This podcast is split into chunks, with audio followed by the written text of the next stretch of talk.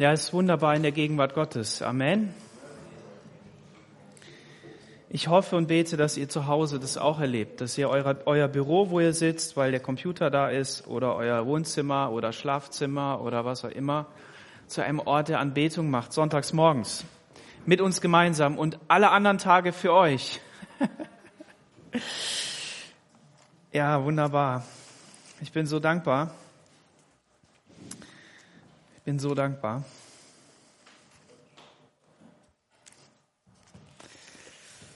Ich weiß nicht, was ich predigen soll. Ich habe euch das schon mal gesagt und jeder, der hier vorne steht, weiß das, dass ihm das auch so geht teilweise. Wenn man im Lobpreis schon in die Richtung gelenkt wird, in die man soll. Ne? Ich wünsche auf jeden Fall jedem Einzelnen von euch Gottes reichen Segen für diesen Sonntag. Seine Kraft, seine, seine Hilfe. Wir ich muss hier noch was einstellen kurz und dann will ich meine ganze Aufmerksamkeit hier euch widmen.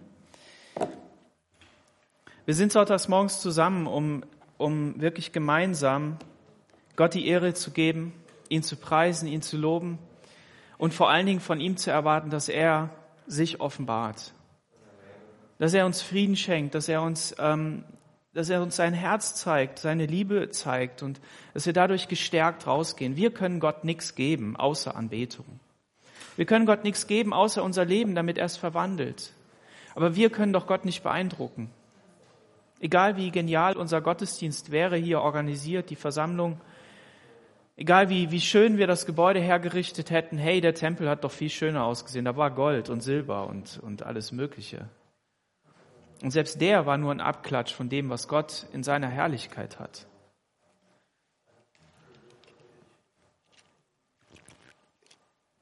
Aber das total Wahnsinnige ist, also wahnsinnig deshalb, weil außerhalb unserer, unseres Denkens, dass Gott jeden Einzelnen von uns unglaublich liebt. Unglaublich liebt. Kennst du das, wenn wenn du jemanden anschaust und ihm sagst, ich, ich hab dich lieb und er glaubt dir das nicht, ja, der weiß das schon und glaubt es auch, aber eigentlich nicht. Ich spreche mal zu den Ehepaaren oder zu den Verliebten, befreundet, verlobt. Ähm, wenn die Ehefrau sagt, ich weiß gar nicht, warum du mich liebst, wenn du sie schön findest, und sie sagt, was ist denn schön an mir? Und umgekehrt. Oder Eltern mit ihren Kindern. Oder Freunde, echte Freunde, Freundinnen. Und wenn Gott dich anschaut, dann sagt er, ich liebe dich so, wie du bist. Ich liebe dich unendlich. Und das Coole ist, du glaubst mir auch noch, dass ich dich gerettet habe. Und dann ist alles gut. Ist alles gut. Ich will wirken in deinem Leben, ja, und manches gefällt mir noch nicht und, und ja, das soll vorwärts gehen. Aber ey, wir sind auf dem Weg. Bleib bei mir.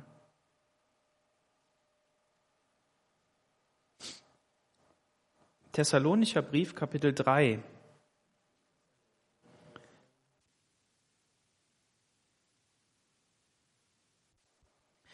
Thessalonischer Brief, der erste. Kapitel 3.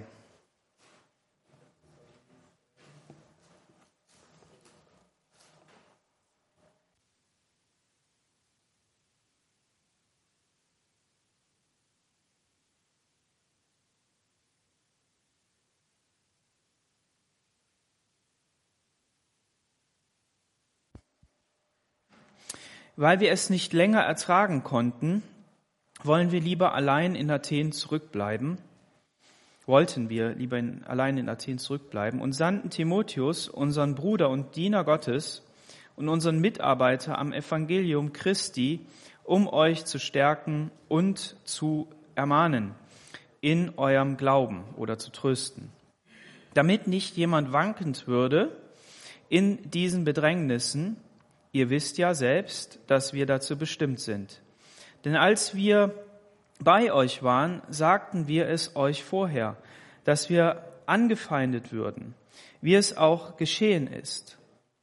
Darum habe ich auch hier nicht länger ertragen und habe ihn gesandt, um etwas über euren Glauben zu erfahren, ob euch vielleicht der Versucher versucht hätte und unsere Arbeit vergeblich würde. Nun aber, da Timotheus von euch zu uns zurückgekommen ist und uns von eurem Glauben und eurer Liebe berichtet hat, und dass ihr uns stets in guter Erinnerung habt und euch wünscht, uns zu sehen, wie auch wir euch. Da sind wir, Brüder, über euch getröstet worden in all unseren Bedrängnis und Not durch euren Glauben, denn wir leben auf, wenn ihr im Herrn feststeht. Wie könnten wir Gott danken für euch und für all die Freude, die wir euretwegen vor unserem Gott erleben. Nacht und Tag bitten wir inständig darum, euch persönlich zu sehen, um zu ergänzen, was an eurem Glauben noch fehlt. Er selbst aber, Gott, unser Vater und unser Herr Jesus Christus, lenke unseren Weg zu euch. Euch aber lasse der Herr zunehmen und reich werden in der Liebe zueinander und zu allen, wie auch wir sie zu euch haben damit eure Herzen gestärkt werden und untadelig sein in Heiligkeit vor Gott, unserem Vater, bei der Wiederkunft unseres Herrn Jesus Christus mit allen seinen Heiligen. Bis hierhin Gottes Wort. Es geht um unseren Glauben. Es geht um euren Glauben. Es geht darum, dass Paulus zu einer Gemeinde hier schreibt, die sehr jung gewesen ist im Glauben. Wir haben ja gerade Taufe gehabt. Ihr seid vielleicht schon etwas mit dem Herrn unterwegs, mit Jesus unterwegs und habt es später entschieden, sich taufen zu lassen. Aber manch einer steht auch am Anfang des Glaubens. Und da kommen viele Fragen, da kommen viele ähm, Ereignisse ins Leben, die man, mit denen man so vielleicht nicht gerechnet hat. Und ähm, die erste Begeisterungswelle ist vielleicht durch. Und ähm, dann, ja, dann entstehen Dinge, die, ähm, ja, die man komisch findet. Und was hier Paulus zunächst schreibt, ist, weil wir es nicht länger ertragen konnten, wollten, wollten wir lieber alleine in Athen zurückbleiben. Also wenn jemand sagt, ich kann es nicht ertragen, dann meistens, ich kann es nicht ertragen, ich muss hier weg, ich muss mal allein sein. Ich gehe mal irgendwo hin in ein Zimmer, ich gehe mal weg von hier, der Lärm ist mir zu groß die, ähm, das Gerede ist mir zu doof oder die, die Visage gefällt mir nicht. Und dann haut er ab. Ne? Wenn er mit sich selber nicht klarkommt, dann haut er sich irgendwas auf die Ohren oder vor die Augen und so weiter. Aber normalerweise ist das nicht so. Aber hier sehen wir etwas und das ist das leidenschaftliche Herz von Paulus dass er als, als der Apostel für die Nationen, der hier auf einer Missionsreise eine, eine Gemeinde gegründet hat, Menschen mit dem Evangelium konfrontiert hat, um sie geworben hat und sie erreicht hat und sie haben sich bekehrt, sind gläubig geworden und sind jetzt dabei, ähm, diese Menschen, die liegen ihm so sehr am Herzen, dass wenn er Nachricht von dort bekommt und merkt, hey, was ist denn da eigentlich los? Da sind Fragen, da sind, ähm, da sind Ideen auch, ja, und da könnte es sein, dass das Ganze eine Schieflage ähm, bekommt und ähm, ja, dass er dann sagt, ich konnte es nicht mehr ertragen. Ich, ich, ich konnte es nicht mehr ertragen. Und gleichzeitig sagte er, ähm, wollten wir lieber allein in Athen zurückbleiben. Also jetzt mal eine Frage an unsere, an unsere Korsika-Fahrer. Ähm, das war doch eine, eine coole Zeit, oder? Und keinen von den, von den Leuten, mit denen ihr unterwegs wart jetzt die ganze Zeit, den hättet ihr einfach so fahren lassen. Ich glaube, der Jannis musste früher weg und, ähm, und so weiter, ja.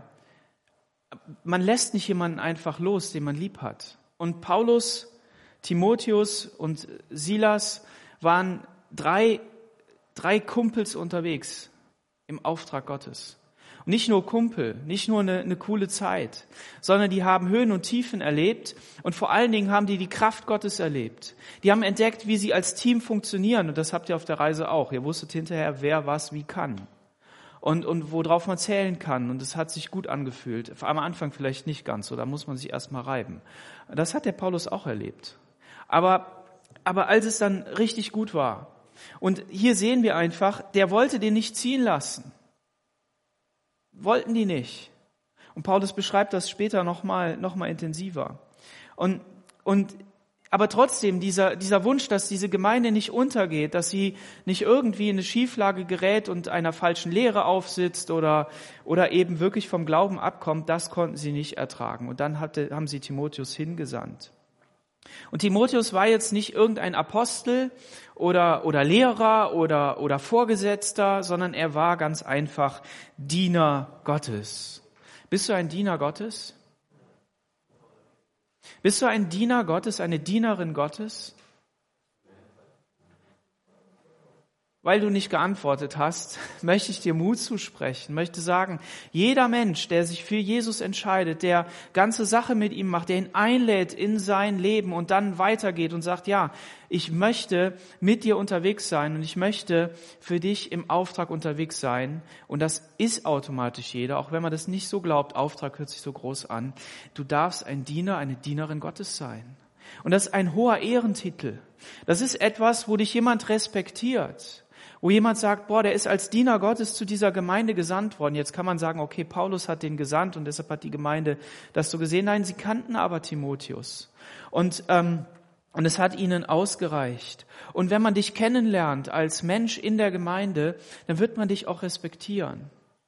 Wenn du dein Leben teilst und sagst, hey, guck mal, das und das habe ich erlebt und hier, da und da äh, habe ich mitgemacht, komm, lass uns diese Aufgabe übernehmen oder hier machen wir mal was zusammen, da wollen wir mal unterwegs sein, dann merkt man, dass Jesus an dir arbeitet und dass du auch ein liebevolles Herz hast, wenn die erste Schale runter ist. Und, und dann wird man dich respektieren. Und deshalb ist Gemeinde gestaltet von Dienern Gottes, von Dienerinnen Gottes, die Gott dienen und nicht Menschen dienen sondern die dienen Gott und dann Menschen, ja. Aber, aber das Herz ist, ist, äh, kommt von einer anderen Position heraus. Und unsere Mitarbeiter am Evangelium Christi, da sehen wir das. Mitarbeiter am Evangelium. Bist du ein Mitarbeiter am Evangelium? Verkündigst du das Evangelium? Nicht auf einer Apfelsinenkiste in der Stadt, das meine ich nicht. Aber bist du ein Mensch, der in seinem Leben Menschen von Jesus erzählt? Vielleicht hinter verborgenen Geschichten, vielleicht über Erzählungen im Leben. Lasst uns das sein. Lasst uns Mitarbeiter am Evangelium sein. Im Reich Gottes gibt es kein Ranking. Da gibt es nicht diese Hackordnung, sondern da gibt es einzig und allein ein liebevolles Herz, das unterwegs ist für Jesus.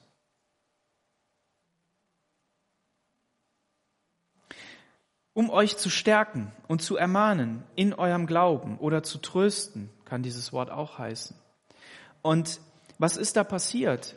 Wir haben das äh, schon in den Kapiteln davor gesehen. Die Gemeinde war jung und sie war dadurch attackiert, dass Menschen dann gesagt haben, es kann doch alles gar nicht sein.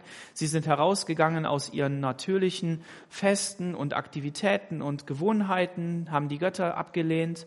Und wer Jesus in den Mund nimmt, der wird angefeindet. Das ist einfach so. Und ähm, es waren zu der Zeit viele Quacksalber unterwegs, viele Leute, die irgendwas erzählt haben, die irgendwas verkauft haben. Und ähm, so fast wie im Internet, jeder bietet irgend so ein Produkt an und wenn du dann auf die falschen Seiten klickst, klickst und das bestellst, dann ist es entweder Schrott, sah total super beworben aus oder es kommt gar nicht bei dir an und das Geld ist verloren. Und so in dieser, so war das in dieser Zeit auch. Und die Frage war, ist dieses Evangelium, von dem Paulus erzählt, wirklich so stabil? Ist es wirklich so eine Grundlage, dass ich darauf stehen kann? Weil der behauptet, ja, du kannst ein neues Leben haben in Jesus. Und das war jetzt genau die Frage. Und dann kamen auf einmal Situationen hinein. Er hatte ihnen das ganze Evangelium gepredigt. Wir sehen, es gibt da immer noch Dinge, die auch noch weiterentwickelt werden müssen in deren Leben. Aber, ähm, er hatte eben auch davon erzählt, dass Jesus eines Tages wiederkommt und es ist nicht so weit weg. Der hatte nicht an 2000 Jahre gedacht. Vielleicht. Auf jeden Fall war der Gedanke, dass Jesus wiederkommt und dass er sie nimmt und in seine Herrlichkeit mitnimmt, ohne dass diese Menschen sterben, ein Geheimnis. Ähm, der war so präsent in denen, dass sie gesagt haben, ey, hier ist einer gestorben, was ist denn los? Funktioniert das Evangelium nicht? Ist der Plan Gottes nicht möglich. Aber Hierzu ermutigt der Paulus. Und das ist hier ein Schlagwort. Du kannst in diesem Kapitel mal euren Glauben markieren. Sind ähm, eins, zwei, drei, vier, fünf Mal. Ja, euren Glauben. Es geht hier darum, zu ermahnen, zu trösten äh, und ihnen zu helfen. In den Kapiteln vorher, da wurde von ihrem Glauben erzählt, wie toll sie unterwegs waren. Und, und äh, obwohl sie gelobt worden sind dafür, obwohl Paulus das schon gesagt hat, ermahnt er sie trotzdem hier und tröstet sie und gibt ihnen Hinweise. So wenn du jetzt jemanden begegnest und der, der fängt an, sich dich zu ermahnen, das, das heißt, wenn da in dem Wort Trost mit drin ist, dann bedeutet das eine liebevolle, auferbauliche und von Herzen gut gemeinte Ermahnung. Ja, manchmal kommt die schräg rüber, kann sein. Ja, aber, aber das muss es sein. Es muss ein Fundament haben, auf dem man sagt, hey, ich habe etwas in deinem Leben beobachtet und das gefällt mir nicht. Überleg mal, ob das Gott auch nicht gefällt. Und ich will aber, dass du da wieder gerade kommst. Und ja, ich, ich, ich bin auch nicht perfekt, aber ich, ich möchte dich trösten. Du bist traurig darüber, dass das nicht funktioniert in deinem Leben, dass du depressiv bist oder dass du, dass du ähm, über eine über eine Verhaltensweise nicht hinwegkommst oder dass äh, dass du es in deinem Job nicht so schaffst, wie du wie du es gerne hättest und eine Krankheit nicht nicht nicht weg ist aus deinem Leben, sondern du immer wieder drankommst. Aber ich möchte dich trösten, ich möchte dir helfen. Ich stehe neben dir, ich bin da. Wozu? Damit jemand nicht wankend wird ja, damit jemand nicht wankend wird. Und was bedeutet dieses wankend werden?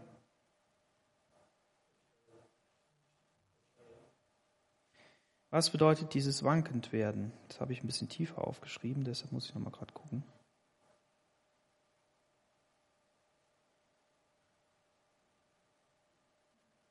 Es bedeutet, es kann, dieses Wort kann wedeln bedeuten. Wedeln oder sch schöntun, schmeicheln, sich betören lassen. Als der Paulus den Galatern geschrieben hat, da hat er auch was von Betören geschrieben, dass sie betört worden sind von falschen Menschen, von falschen Lehrern, die die falsche Lehre in die Gemeinde hineingebracht haben.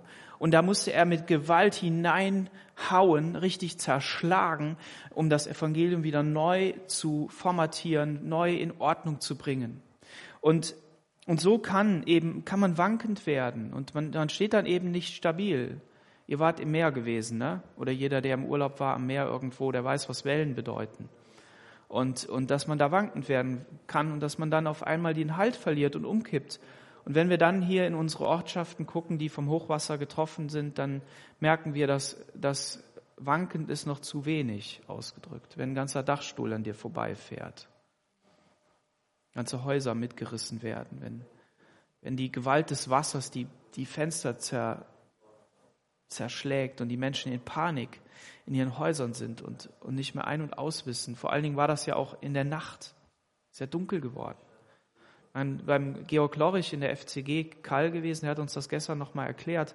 Er hat gesagt, hinterm Haus war ein zwei Meter hoher Durchfluss, aber es war nicht so ein Plätschern von einem kleinen Bach, sondern es war volle Pulle wie ein Wasserfall. Manchmal ist es im Leben auch so, da, da, da fühlt man sich schwanken und man fühlt sich fast wie weggerissen, wie fortgerissen. Aber das ist genau der Punkt. Der Paulus ist dazu da, um diese, um diese Menschen hier zu ermutigen und, und wirklich im Glauben standhaft zu machen, damit sie nicht wankend würden in den Bedrängnissen. Und der Punkt ist der, jetzt werden wir in dem ganzen Kapitel sehen wir das, dass diese Bedrängnisse zum Christenleben dazugehören. Leider.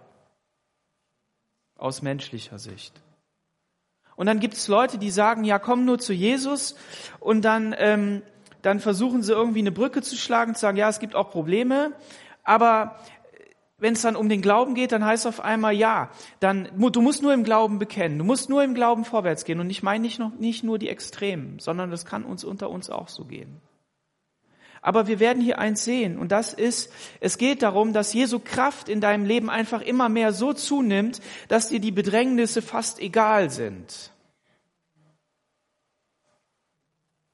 Römer 5, Vers 3 bis 5.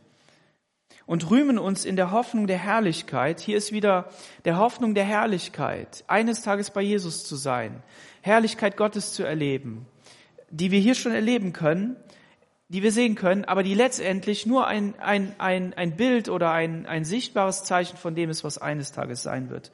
Nicht allein aber das, sondern wir rühmen uns auch, und jetzt kommt's, also nicht nur Himmel, nicht nur Herrlichkeit, sondern auch der Trübsale. Boah, muss ich noch lernen. Alter Schwede. Beklag mich so oft bei meiner Frau und bei Gott, bei meinen Kindern, rühmen uns der Trübsale, da wir wissen, dass die Trübsal Ausharren bewirkt.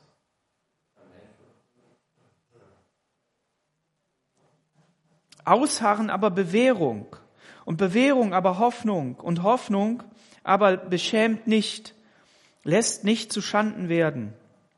Denn die Liebe Gottes ist ausgegossen in unsere Herzen durch den Heiligen Geist, der uns gegeben worden ist.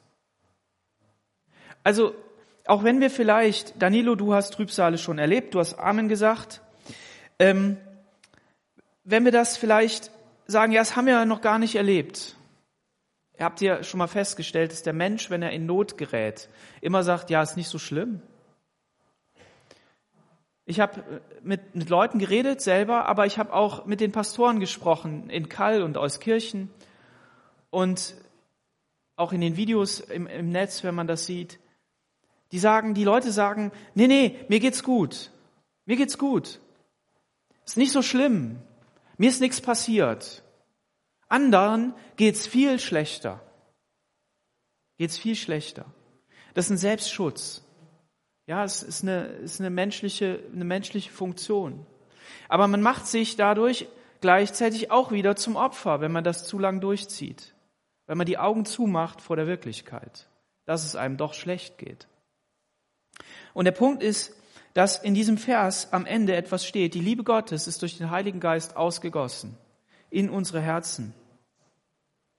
Und das ist fantastisch. Das bedeutet, dass all diese Dinge die Liebe Gottes trägt. Die Liebe Gottes, die macht dich, äh, die macht dich fähig, dich selbst zu lieben, die macht dich fähig, den Nächsten zu lieben, die macht, die gibt dir Kraft, durchzuhalten. Ja, wenn man etwas liebt, dann macht man das gerne. Wenn man eine Aufgabe gerne macht, dann geht man da einfach durch. Und nicht anders ist zu erklären, dass so viele Menschen in den, in den äh, Katastrophengebieten hier helfen. Und wenn man sich das anschaut, wie das funktioniert, das ist eine Predigt für sich selber. Da ist mir auch mal ein Gedanke gekommen. Das ist einfach nur genial.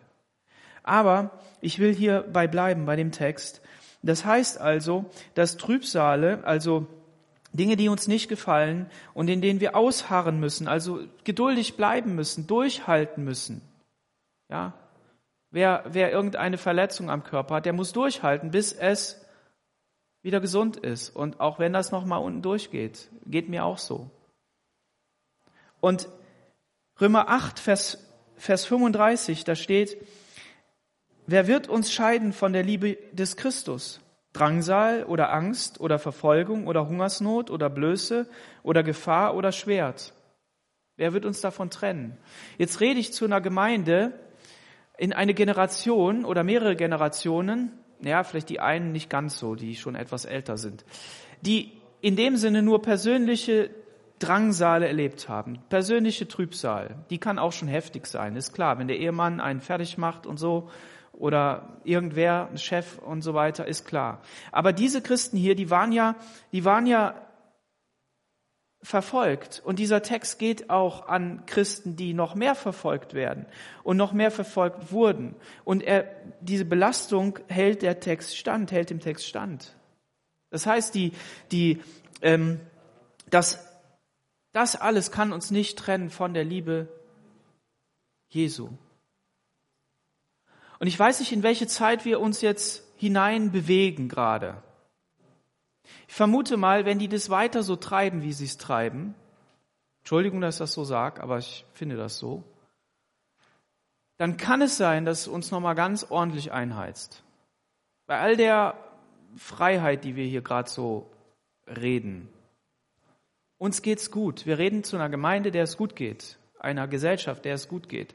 Aber denken wir mal an die Christen, die verfolgt sind. Wir hatten das mal, gibt Statistiken darüber. Es werden mehr Menschen verfolgt als je zuvor. Wenn wir an Nigeria denken und verschiedene andere Länder, will ich mal sagen. Und davon lässt sich hier für mich leicht reden. Das will ich nicht leicht tun, sondern ich will dem Wort Gottes glauben. Und deshalb ist es nicht mein Wort, das hier verkündigt wird, sondern das Wort Gottes. In der Römer 12, Vers 12 heißt es, in Hoffnung freut euch, in Trübsal hart aus, im Gebet haltet fest. Oder der Petrus sagt in 1. Petrus 4, äh, ihr Lieben, lasst euch durch das Feuer nicht befremden.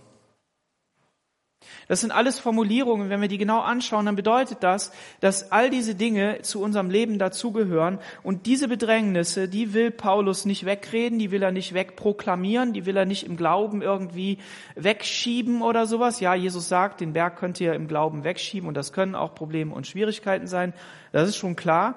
Aber der Punkt ist, es gehört zum Christenleben dazu.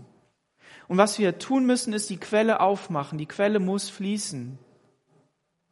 Und die Quelle ist die Liebe Gottes, die in unsere Herzen ausgegossen ist, der Geist Gottes. Denn als wir bei euch waren, sagten wir es euch vorher, dass wir angefeindet würden.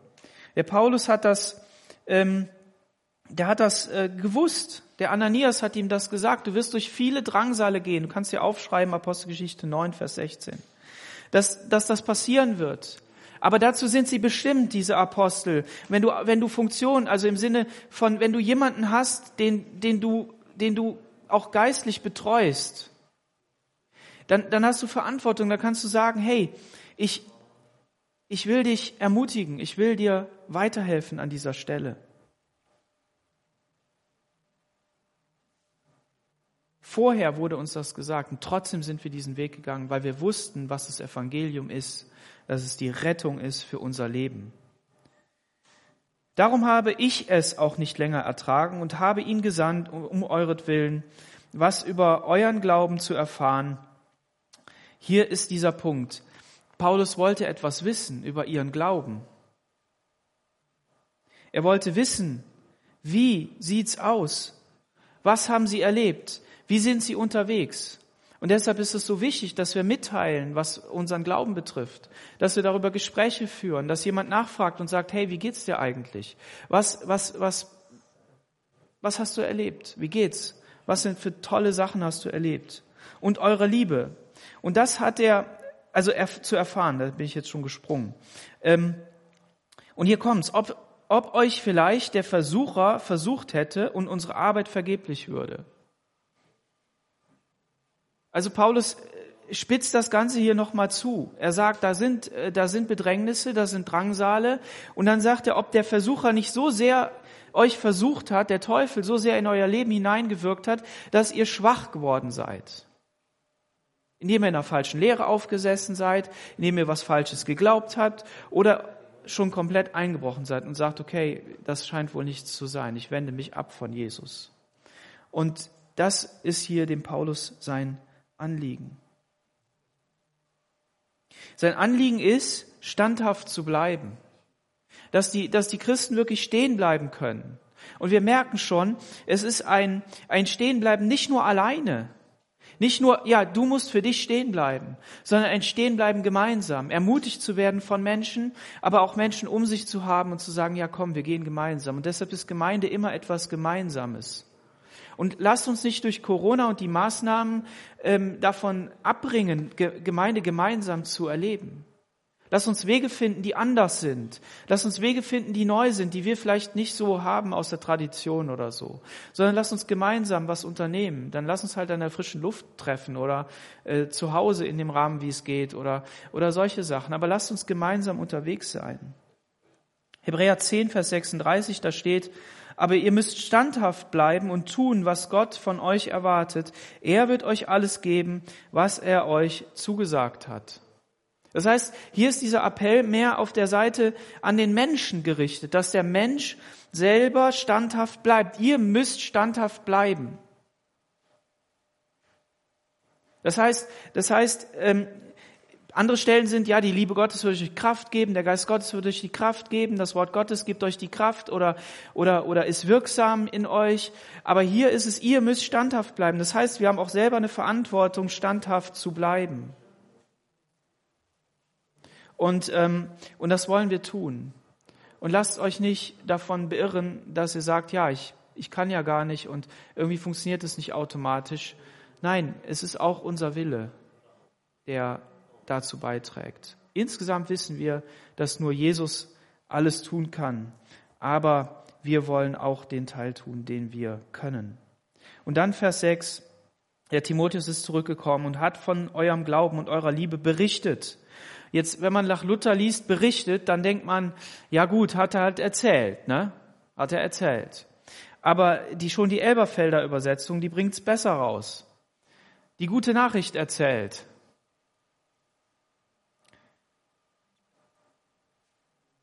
Verkündigt steht da. Verkündigt. Seht ihr das? Verkündigt. Ja, was, was, an was erinnert euch das? Der Text sagt, er hat uns evangelisiert.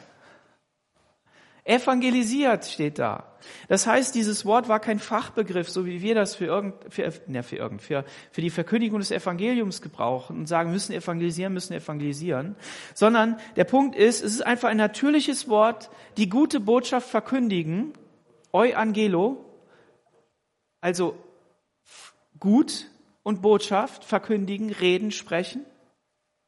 Und, und das sagt der Paulus hier. Und es ist verknüpft mit dem Glauben.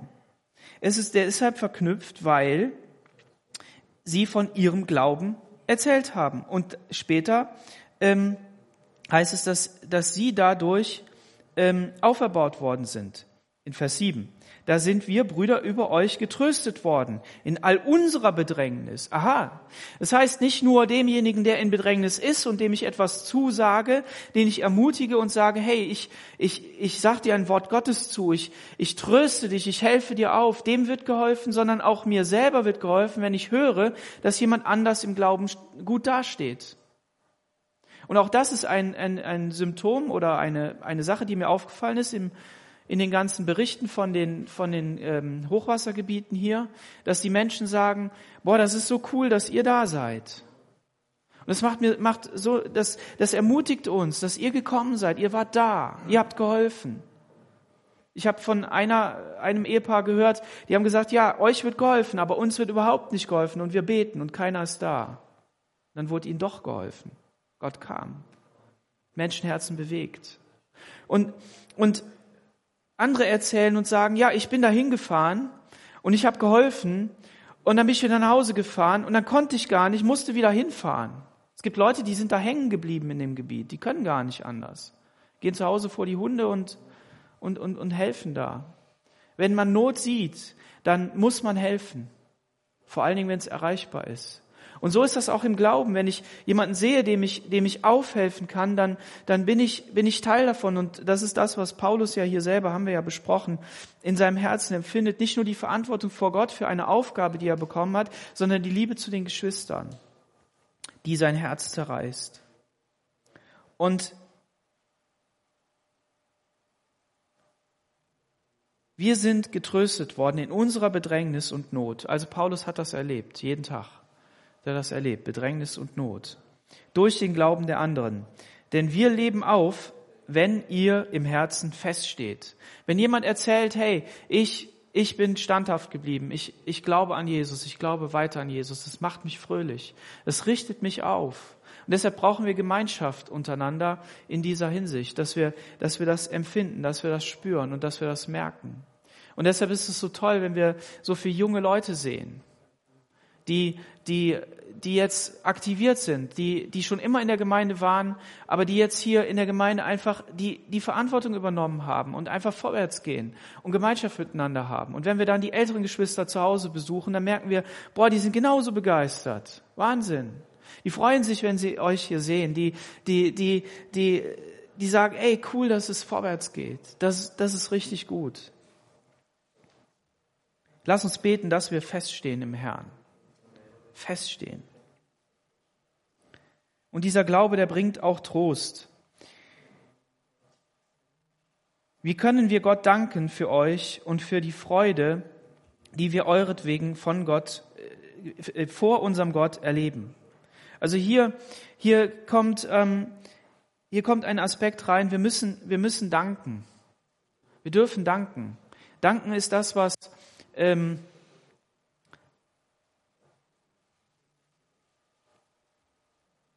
Guckt mal auf den Text. Luther übersetzt das nicht so gut. Denn was für Dank können wir Gott für euch vergelten? Überall der Freude. Das heißt, unser Dank ist sozusagen eine Bezahlung an Gott, eine Rückerstattung. Ja, wir können Gott nichts geben, ist schon klar. Aber ich, ich will damit einfach nur sagen, Dank ist absolut wichtig. Und Paulus sagt das hier. Und in all diesen Umständen.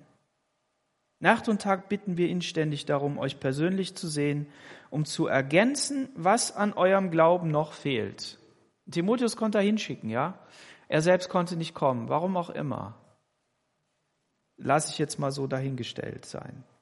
Also, die hatten noch einen Mangel im Glauben. Da waren noch Dinge nicht, nicht in Ordnung. Und, und das sollte ergänzt werden. Wir sind auf dem Weg. Es muss immer noch irgendwas ergänzt werden. Und die haben Gott angefleht. Und wenn ihr mal in Vers, ähm, ja, Vers 11 lesen wir mal, er selbst aber, Gott, unser Vater und unser Herr Jesus Christus, lenke unseren Weg zu euch. Also hier gibt er das an Gott ab.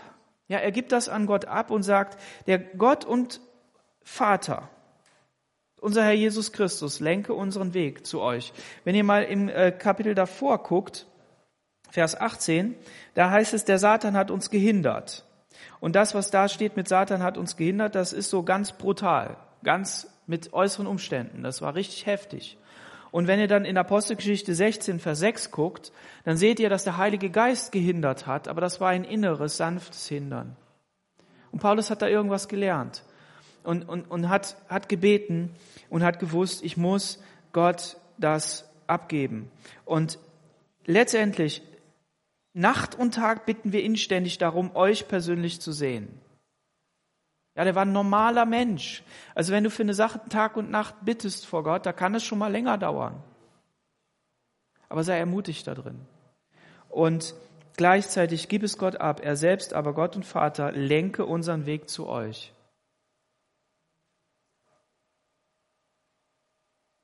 Wenn wir uns früher verabschiedet haben, wenn Leute sich besucht haben, die gläubig waren, dann hat man immer noch zusammen gebetet und hat sich dem Herrn anbefohlen, in dem Bewusstsein, wir wissen nicht, ob wir uns hier auf dieser Erde nochmal treffen oder im Himmel.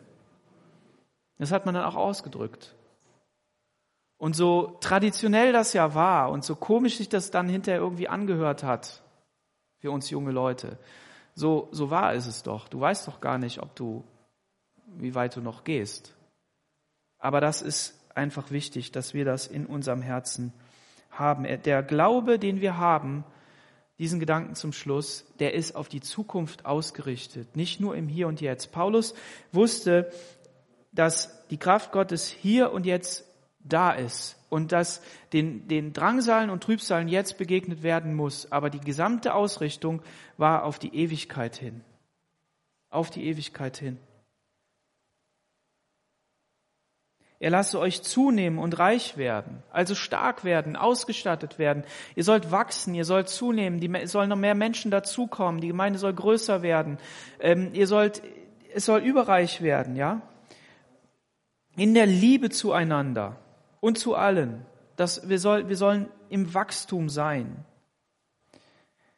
Damit eure Herzen gestärkt werden und untadelig sein in Heiligkeit vor Gott. Boah, in Heiligkeit. Du und ich, wir sind Heilige vor Gott. Und es soll immer mehr werden. Also das, was Jesus für uns schon gemacht hat an Heiligkeit und Rechtfertigung, das ist das vollkommene Werk, vollkommen geheiligt. Wir haben wir in der Taufe gesehen, abgewaschen, ins Wassergrab rein und wieder raus und da ist es, Punkt. So ist es trotzdem ein Werdegang, ein, ein Leben, ein Weg, heilig zu werden, also in Tat und Wort und Charakter und all dem. Und wie schön ist es, Menschen anzuschauen, die schon älter sind und du denkst nur so, boah, da strahlt einfach die Liebe Gottes raus. Und ich habe festgestellt, meine ich, dass das Wesensmerkmal eines solchen Menschen mit dieser Eigenart ist Liebe. Die sind irgendwie alle lieb. Es ist fantastisch. Es ist richtig gut. Und ähm, vor Gott, unserem Vater, wann? Bei der Wiederkunft unseres Herrn Jesus Christus mit allen seinen Heiligen. Ja, mit all diesen ganzen Menschen, die, die, die schon, die schon heilig sind, die schon bei, bei Gott sind, vollkommen, ja, bei der Wiederkunft. Also dem Paulus war präsent, der Jesus kommt wieder, er, er wird seine Gemeinde holen und es kann jederzeit geschehen. Und in diesem Sinne, lasst uns auch mit dieser Erwartungshaltung unterwegs sein, dass Jesus wiederkommt, dass er erscheinen wird und dass wir dadurch merken, hey, wir sind ausgerichtet auf den Himmel und dürfen wirken auf dieser Erde. Und unser Leben hat eine Bedeutung.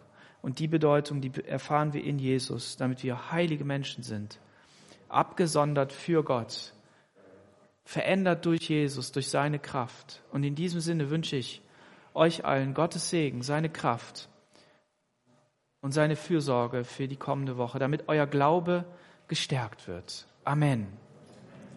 Lasst uns aufstehen und beten.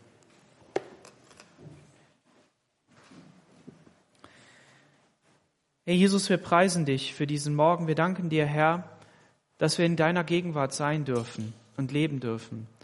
Und dass du uns zusprichst, dass unser Glaube nicht schwach wird, sondern dass du für uns schon gebetet hast, wie du es dem Petrus sagst. Herr Jesus, du hast in deinem hohen priesterlichen Gebet vor dem Thron Gottes eingestanden für jeden einzelnen von uns. Und du bist Fürsprecher im Himmel. Und du willst, dass dein Geist in der Liebe, in unsere Herzen immer mehr und mehr und mehr wird sodass wir wirklich vollkommen werden. Herr, dass wir, dass wir verändert werden durch deine Kraft. Jesus, ich bete für jeden Einzelnen heute Morgen, ob hier im Saal oder online, ähm, dass du ihn anrührst. Herr, dass du hineinsprichst in sein Leben und dass er, dass sie ermutigt werden durch die Kraft deines Heiligen Geistes. Und da, wo wir auch persönliche Beratung brauchen, wo wir ein Gespräch brauchen, wo wir einen Austausch brauchen, ob ob mit Geschwistern oder auch mit uns Ältesten, weil es wichtig ist. Herr Jesus, ich bete, dass es geschieht im Namen Jesus und dass sich jeder an uns wendet, dass wir, dass wir, dass wir wirklich da hineinwirken können, damit wir diesen, diesen Anfeindungen, von denen der Text auch gesprochen hat, die der Satan bringt, diesen Bollwerken begegnen können und sie zu zerstören im Namen Jesus. Herr, dass wir wirklich Gemeinde Jesu sein können, hier in Aachen, und an dem Ort, an dem du uns hingestellt hast, wer auch immer zuhört. Ich bete darum, dass deine Kraft mit uns ist. Amen.